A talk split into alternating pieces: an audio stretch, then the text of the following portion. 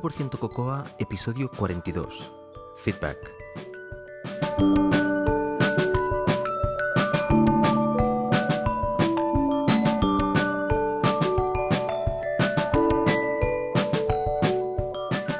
Volvemos a engrasar la máquina. Hola, soy José Antonio Lobato de Binary Tricks y podéis encontrar más cosas sobre mí en josealobato.com o me podéis seguir en Twitter como arroba josealobato. Digo engrasar la máquina porque, bueno, parece que finalmente encontramos un huequecito en lo cual podemos trabajar en 85% Cocoa y eh, presentaros mmm, nuevas cositas uh, para este final o rampa final de, de, del año. Veréis que en esta sección, en este episodio, no, no os hablo, no tengo ninguna sección de, de, de unit test. Bueno, no os apuréis, las tengo grabadas, tengo grabadas ya tres secciones de... Pero tenía unas cosas pendientes que quería publicar y las incluyo en este podcast. Por tanto, en el siguiente podcast, que intentaremos que sea la siguiente semana, incluiremos las secciones o alguna sección de, unit test que creo que os va a resultar tremendamente interesante porque no me están quedando mal del todo.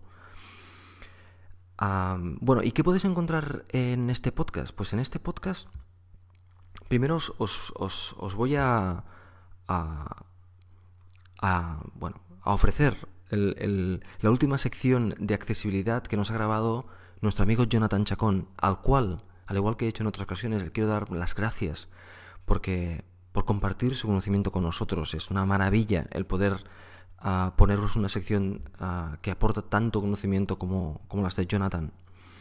Y también, pues, os voy a hablar de, uh, de documentación, de feedback, y no os perdáis la reseña de Macwell, porque me ha gustado muchísimo el, el de, de este mes.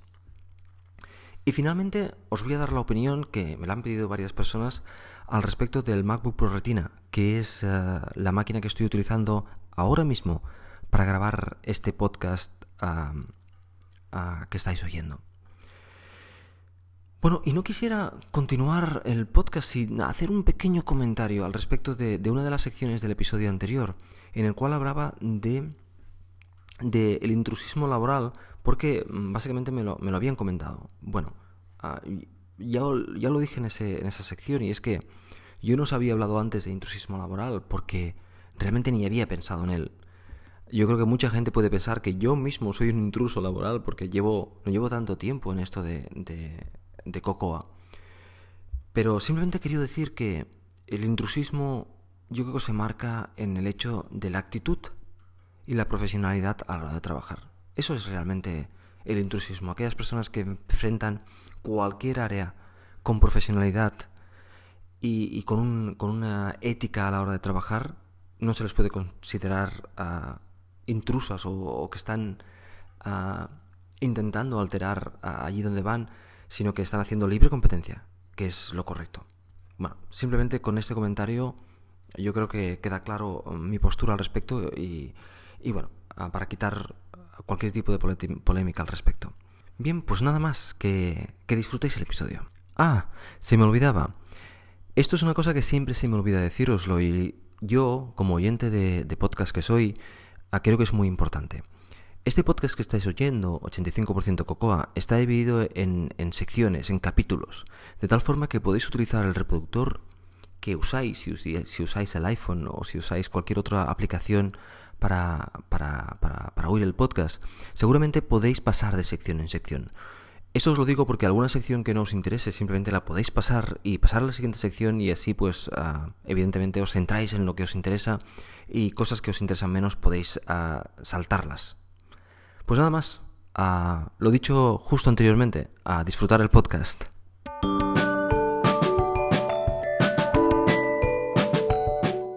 El programador de élite. Feedback.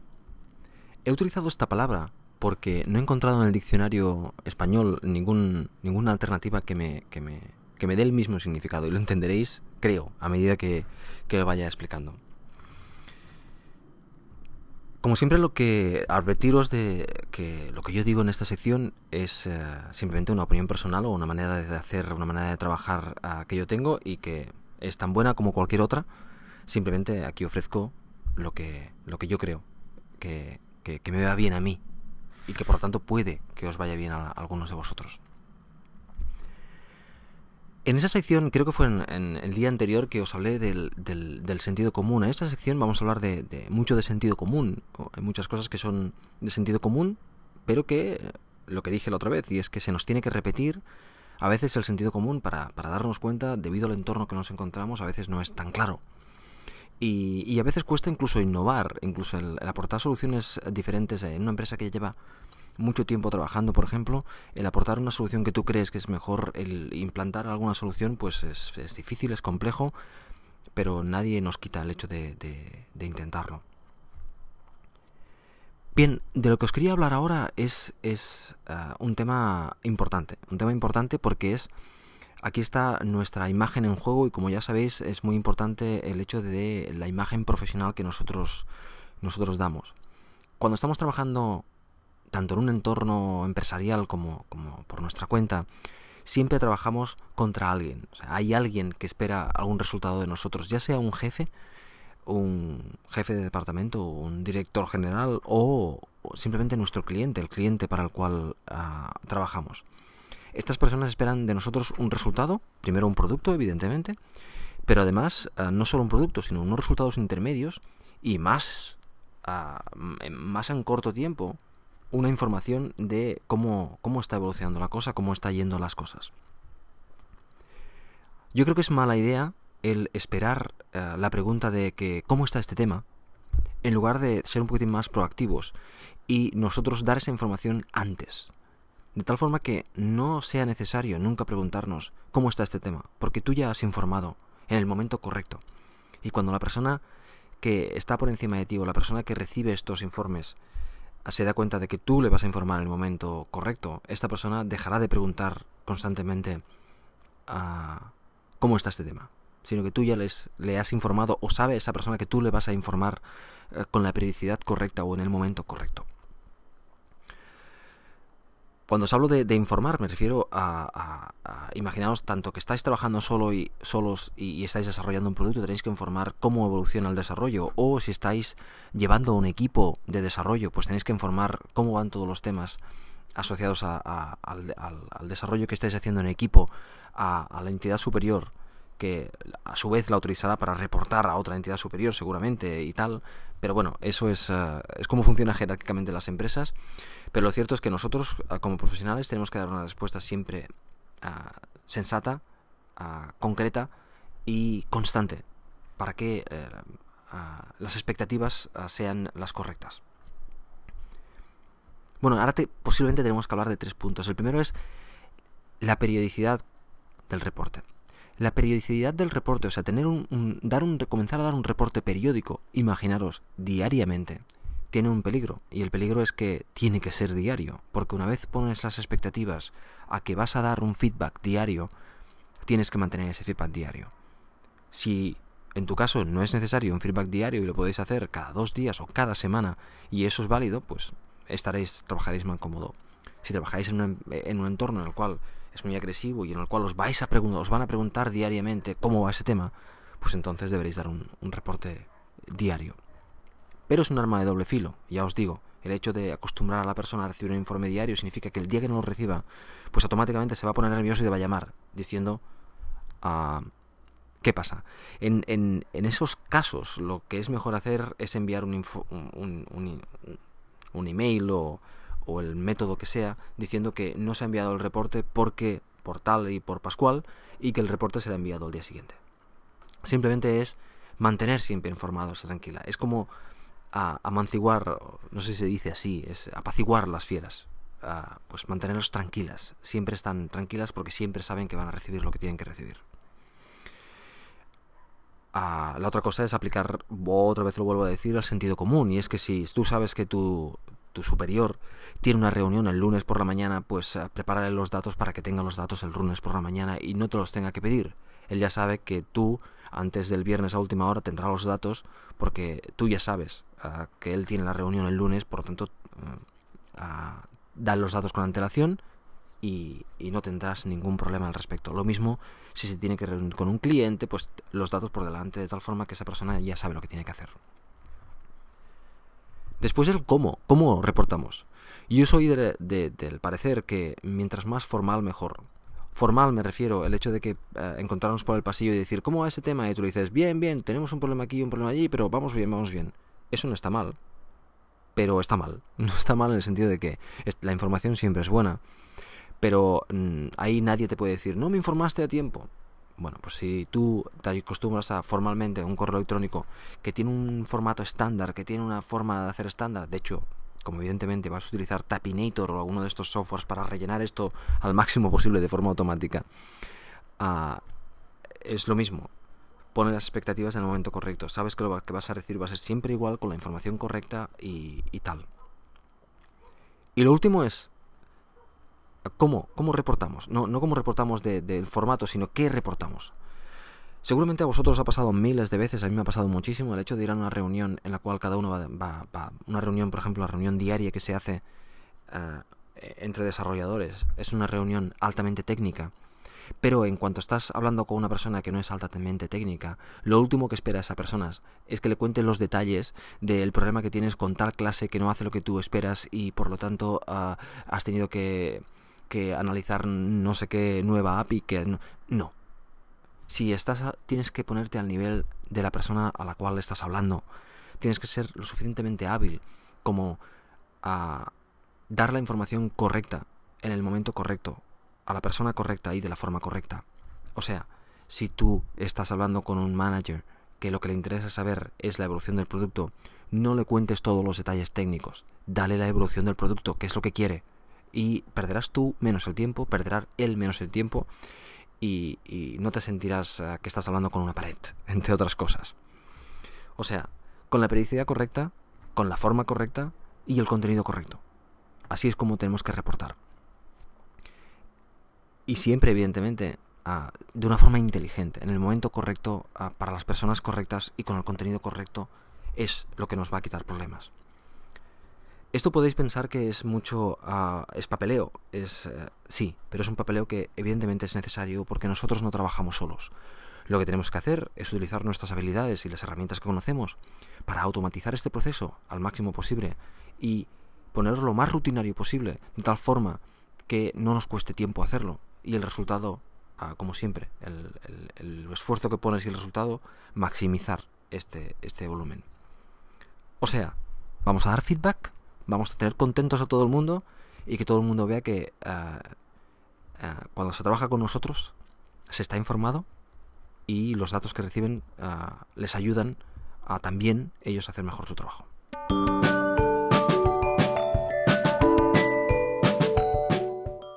Buenas a todos, soy Jonathan Chacón, consultor en accesibilidad, usabilidad y nuevas tecnologías Hoy vengo a hablaros de las personas hipoacúsicas o con problemas de audición.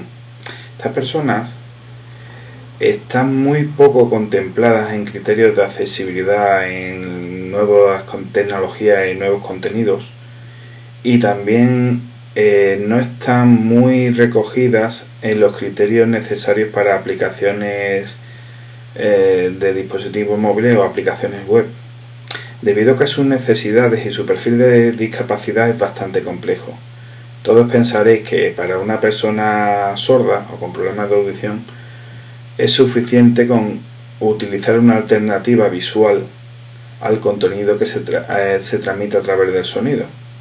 Es necesario, pero no suficiente en muchos casos. Por ejemplo, si utilizamos como alternativa a un evento una línea de texto, por ejemplo una banda de subtítulos, puede que resulte muy útil, incluso más que suficiente, para personas con hipoacusia parcial que se hayan, eh, hayan perdido esa capacidad de audición con el tiempo.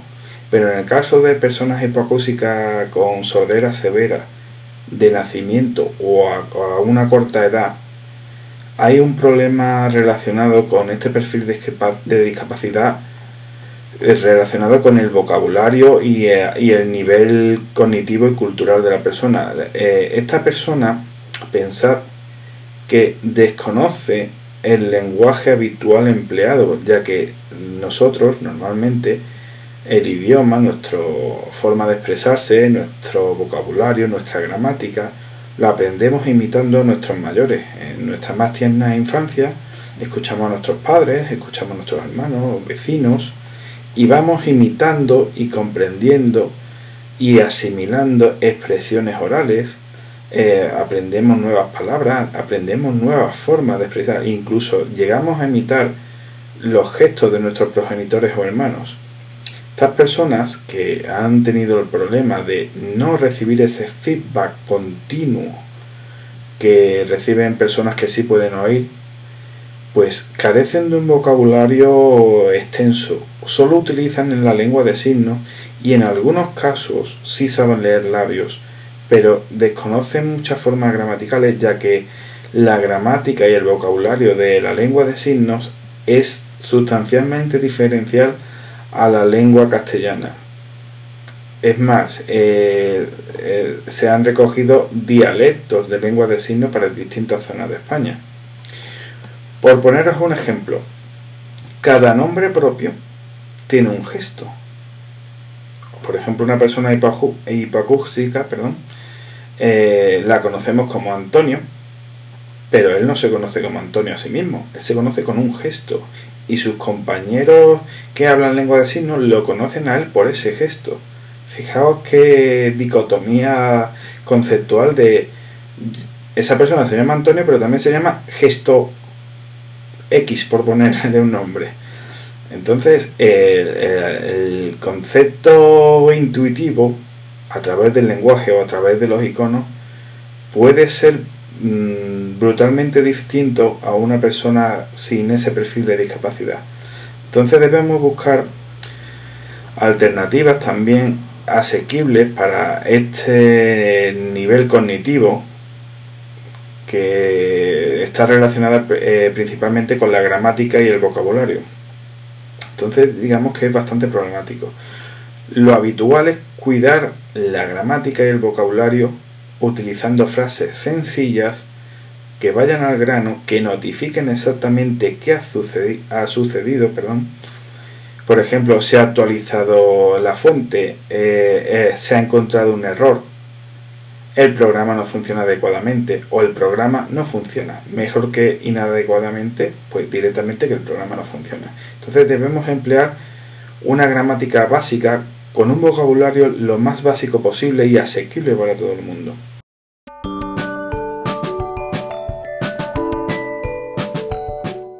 Conceptos básicos. Documentación. No, no os asustéis, no os voy a hablar de el típico ejemplo en el cual, ah, bueno, el típico caso en el cual nos piden que documentemos todo lo que hacemos, en absoluto. No se trata de eso ni mucho menos. Yo soy una persona que, como ya os he comentado creo muchas veces, lo más importante es que el código sea lo suficientemente claro y tenga aquellos comentarios concretos y concisos para ayudar a la comprensión exclusivamente. O sea, en el código no comentamos todo lo que hacemos, sino que donde hay una cosa más o menos compleja, aquello se explica correctamente. Y el resto de código que es, podríamos decir, código fácil y entendible, pues se queda exactamente como eso, código fácil y entendible. E incluso en las cabeceras, mi cabecera, la cabecera estándar que yo tengo, es mínima, tiene una cabecera muy mínima, porque no me gusta tener que hacer scroll para llegar hasta el código, lo considero ah, de mal gusto, de hecho. Bien, os quería hablar de documentación. Y cuando me refiero a documentación es que, evidentemente, es necesario algún tipo de documentación. Ah, básicamente para ah, coleccionar ideas, por ejemplo. Ah, necesitamos algún sitio donde vamos a plasmar aquellas ideas que vamos teniendo sobre el producto que estamos desarrollando, aquellas desviaciones o aquellas cosas que nos pueden servir como referencia de una forma fácil. ¿Cómo se puede hacer? Bueno, como siempre yo os comento la forma en la cual yo lo hago y vosotros ah, ah, seguramente tenéis una que puede ser igual o mejor. Por favor, si es mejor, me lo decís. Yo lo que hago es que en todos los productos que desarrollo, hay la primera carpeta que encontramos, el primer grupo, es que resulta que es una carpeta también en, el disco, es una carpeta llamada ah, Documentation, donde está básicamente la documentación. Y dentro de esta carpeta hay cinco documentos que os paso a, describir ahora. El primero, 0.introduction. Bueno, antes de empezar, estos, estos archivos son todos archivos Markdown. Yo escribo en Markdown y lo hago directamente dentro del, de Xcode. Si necesito escribir más texto, voy a escribir bastante, pues entonces lanzo algún editor de Markdown que me ayude un poquitín, pero inicialmente mm, la mayoría de las veces con lo que tengo en Xcode ah, mm, voy bastante bien. Bien, como os decía, la primera carpeta es una carpeta de, de, introducción. Y en esa carpeta de introducción, ah, básicamente lo que, eh, lo que pretendo es eh, exactamente eso, recolectar la información del producto que estoy desarrollando, eh, ideas, esbozos, pues bueno, es una forma rápida de, de, aquí. Explico la intención del proyecto, lo que quiero conseguir y lo leo de tanto en tanto para no desviarme o hacer matices al respecto. Esto colisiona un poco con el hecho de utilizar una, herramienta como Things para, para, para coleccionar to-dos, ah, porque yo también utilizo Things como para ah, coleccionar las, las, los requisitos de la, de la, aplicación, de tal forma que puedo ir cerrando requisitos ah, utilizando la herramienta que utilizo normalmente para mis to-dos. Bueno, mm, la utilizo indiferentemente. Esto y aquello me sirven aquellos para los requisitos y esto es más para las ideas globales o las ideas futuras, comenzar a, explotarlas aquí, aunque muchas veces también me gusta explotarlas en papel. Pero bueno, intento jugar con todas estas herramientas, depende de lo que más me apetece y, nada más. La segunda es uh, Project Tool Usage. Y eso es cualquier herramienta que utilice para, para, gestionar el proyecto, decido cómo la voy a utilizar y lo escribo aquí. Y me sirve como referencia en el futuro. Mm, por ejemplo, resulta que ah, ah, utilizamos de una forma, o recomiendo utilizar de, una forma concreta alguna, alguna herramienta de, instruments o, ah, no sé, algún, la herramienta de code review, como, o la herramienta de code coverage cómo lo utilizo, cómo lo configuro, aquí está escrito. Entonces ya queda como documentación del proyecto para cuando yo recupere el proyecto en el futuro, vengo aquí y sé perfectamente cómo estaba usando esas herramientas y cómo las iba a usar, cómo las voy a volver a poder usar para, para, para trabajar. El siguiente, ah, el número 2, ah, comienza por número 0, no sé si habéis dado cuenta. Targets and Build Configuration. Bueno, en un proyecto complejo en el cual ah, tienes diferentes targets de, compilación, pues aquí se explican cómo se hace un build, cómo ah, se configura, para qué es cada una de las configuraciones y, bueno, eh, básicamente los detalles para lo mismo, para que cuando en el futuro yo quiera volver a trabajar en este proyecto, ah, pueda venir aquí y ver perfectamente cómo hacer un build y, qué hace falta y qué, desviaciones hay y para qué es cada uno de los targets y ya está. Avisaros que evidentemente si estáis en un proyecto simple en el cual tenéis un único target o un par de targets y, no, no, hace falta, bueno, el documento está aquí y estará vacío y nada más. Pero cuando lo necesito, por ejemplo, cuando configuro toda una herramienta para hacer el System Integration en línea de comandos, bueno, pues aquí cualquier configuración que, requiera o cualquier, ah, incluso el versionado de las herramientas externas están aquí ah, ah, recogidas. Es mi lugar donde recojo estas cosas. El documento número 3 Ah, que es el cuarto, es el Data Model. Normalmente, eh, cuando, cuando tengo un, Data Model de Core Data, si el Data Model es muy simple, pues no es necesario. Pero si el Data Model es complejo, aquí básicamente describo todos y cada uno de los atributos para qué son y las relaciones, ah, cuál es el objetivo de crear esta relación. En muchos casos es clara y en otros casos no es tan clara porque se hizo de esta forma. Y vuelvo a repetir, es lo mismo. Estos documentos sirven exclusivamente para aclarar aquellos conceptos y no olvidarme de cosas importantes del proyecto. Es el lugar donde se recolecta ah, el, conocimiento del proyecto y el conocimiento requerido para el proyecto. Bueno, pues este es en el caso del, Data Model. Y finalmente Coding Guidelines. El Coding Guidelines es un documento vivo que, voy arrastrando de proyecto en proyecto, donde voy escribiendo cómo voy haciendo las cosas y el por qué hace ya bueno, muchos años que en, otras empresas en las cuales he trabajado me ha tocado realizar a mí las, coding guidelines y en la mayoría de los casos han sido de, C o C++. Y en este caso ah, pues es de Objective-C. Básicamente digo cómo hago las cosas y por qué la hago de esta forma y no la hago de otra forma. Y recomendaciones, evidentemente. Pues si cada uno de los proyectos salgan un par de reglas interesantes, pues aquí quedan escritas y ya está. Bien, pues esos son los cinco documentos que yo tengo. Esta carpeta la voy arrastrando de proyecto en proyecto. Por tanto, al arrancar un nuevo proyecto, vuelvo a copiar la carpeta, la incluyo y solo tengo que, eh, modificarla. Sí, ah, hay algunos documentos que estarán vacíos, otros que tendrán datos, depende del proyecto. Hay proyectos complejos que tendrán, serán extensos y largos y hay otros que no habrá absolutamente nada y estará vacío. Eso depende del, del proyecto. Pero me sirve para tener un lugar donde siempre en todos los proyectos encuentro la misma información estructurada de la misma forma y no tengo que perder tiempo pensando dónde voy a guardar aquello o dónde guardé aquello o dónde escribí aquello. Bueno, pues esto es una forma de, dentro del control de versiones, tener versionado también estos documentos tenerlos en formato de texto de tal forma que lo puedo ver siempre, esté donde esté, podemos decir, y el control de versiones los traza correctamente. Y, bueno, eh, es, eh, es, es, agradable volver a un proyecto y tener un mínimo set de, de, ideas y, y, información para poder continuar trabajando en él. En cada episodio os hablo un poquitín de, de Macworld. Y en esta ocasión no va a ser diferente. Pero sí que va a ser diferente, porque eh, me ha sorprendido en, en, el último, en el último número de Macworld, el que podéis encontrar hoy día en, en los kioscos, hay una, hay una sección que es ah, Mac versus iPad. O sea, lo que intentan es ah, saber eh, pues cuándo se puede utilizar un iPad y cuándo se puede utilizar un Mac y si realmente se ha acabado la época del PC, estamos en la época post-PC y vamos solo a, los tablets. Y para ello, mm, el acercamiento que han utilizado me ha gustado muchísimo. Lo que han hecho es en las diferentes disciplinas en las cuales parece que, hay un poquitín de rivalidad entre los dos dispositivos, pues han contactado o han puesto adelante para que dé su opinión a personas que se dedican a esa profesión. El primero que encontraréis es un, lector, una persona que lee. El segundo es un escritor. Después tenéis diseñadores gráficos y otros, otras disciplinas, ah, músicos, que ah, básicamente van a comparar y van a decir cuándo ellos ven lógico utilizar un iPad y cuándo ellos ah, ah, eh, para su trabajo diario es indispensable utilizar un Mac.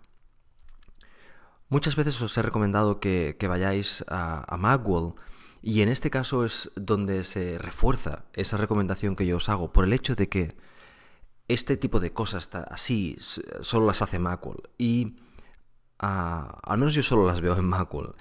Y la gracia con la cual está hecha, el, coger a personas que se dedican a ello, profesionales que se dedican a ello, dan, refuerzan el hecho de que yo siempre os digo que los datos que, da esta revista, pues ah, realmente ah, tienen peso por sí mismos. Pues bueno, aquí tienen a personas que se dedican a un área en concreto y dan su opinión. Evidentemente son personas que además son usuarios Mac y además realmente les gustan el probar diferentes dispositivos, se, les, se nota cuando lo lees que esta persona ha utilizado el iPad, lo ha intentado utilizarlo en su día a día y dice, pues mira, en esta área es buena, en esta área no es buena, en esta área me resulta útil, en esta área mm, realmente no puedo hacer nada con él. Fantástico. Me ha gustado mucho por dos cosas. Primero, por, porque es una pregunta que todos nos hemos hecho. Y segundo, porque... Mm, bueno, pues básicamente me hacen conocer un poquitín más su trabajo, el trabajo de este tipo de personas, para que una persona que escribe, pues, uh, ¿qué necesita? Una persona que se dedica a la música, pues, ¿qué necesita? Y cuándo no le va bien un iPad. Me, me ha gustado, lo he encontrado muy interesante y creo que vosotros también lo podéis encontrar interesante.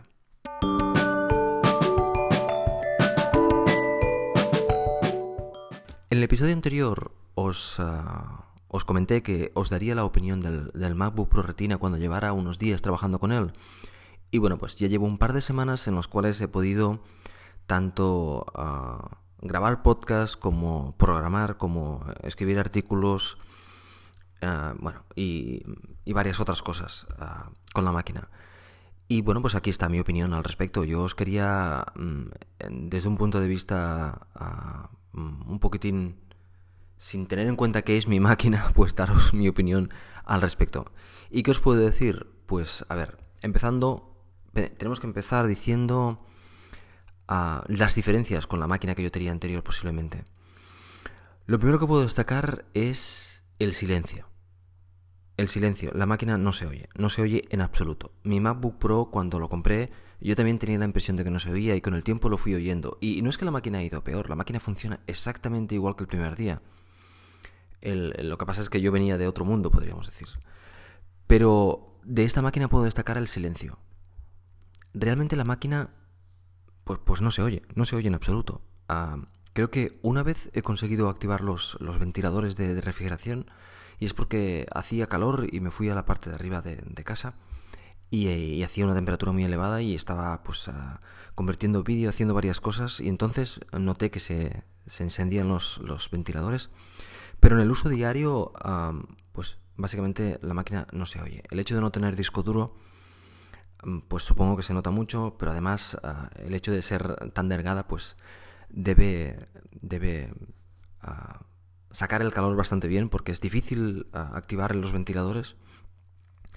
Y, bueno, el silencio es el, primer efecto. Eh, el, segundo efecto es la pantalla. Bueno, posiblemente tenía que haber dicho la pantalla inicialmente. La pantalla es espectacular. O sea, tan espectacular que yo no me esperaba el hecho de que cuando llevas un rato trabajando con el retina y te pones delante de cualquier otro, otro Mac, lo ves borroso, directamente. Durante media hora más o menos, lo ves borroso. Es, curiosísimo, es un efecto que, que, bueno, que me ha resultado muy curioso. Tú estás trabajando con el Mac y después coges el iPhone 3GS y se ve borroso. O mi iMac y se ve borroso. Los ojos se tienen que acostumbrar a volver a ver una pantalla con baja resolución increíble que digamos baja resolución, pero es que esta es realmente increíble. Bueno, ah, por cierto, yo la configuración que utilizo del MacBook ah, del Retina es ah, Best for Retina. O sea, lo tengo en, la mejor configuración para Retina, se ve como si fuera resolución, creo que es 1440 x 900, como si fuera esa resolución, pero realmente es espectacular. Lo siguiente que debo destacar es la temperatura. Realmente había oído o, me han dicho por Twitter el hecho de que, la máquina, algunas máquinas se calientan, esta mm, no se calienta en absoluto. La máquina está siempre fría y en comparación con mi MacBook que en la parte superior de arriba, en, la parte, perdón, en la parte frontal, la parte superior, se, calentaba considerablemente, esta no se calienta, excepto el, ah, el cargador. El cargador no lo puedes tocar de lo caliente que se pone. O sea, es espectacular. Lo cogí y pensaba que me quemaba. De lo caliente que se pone el cargador, el típico cargador blanco, la parte exterior, se pone a, una temperatura muy elevada. Pero la máquina, la máquina está perfecta siempre. lo siguiente es eh, el tamaño, el tamaño y la, portabilidad de la máquina. Yo siempre, como sabéis, llevo la máquina en una mochila y realmente no...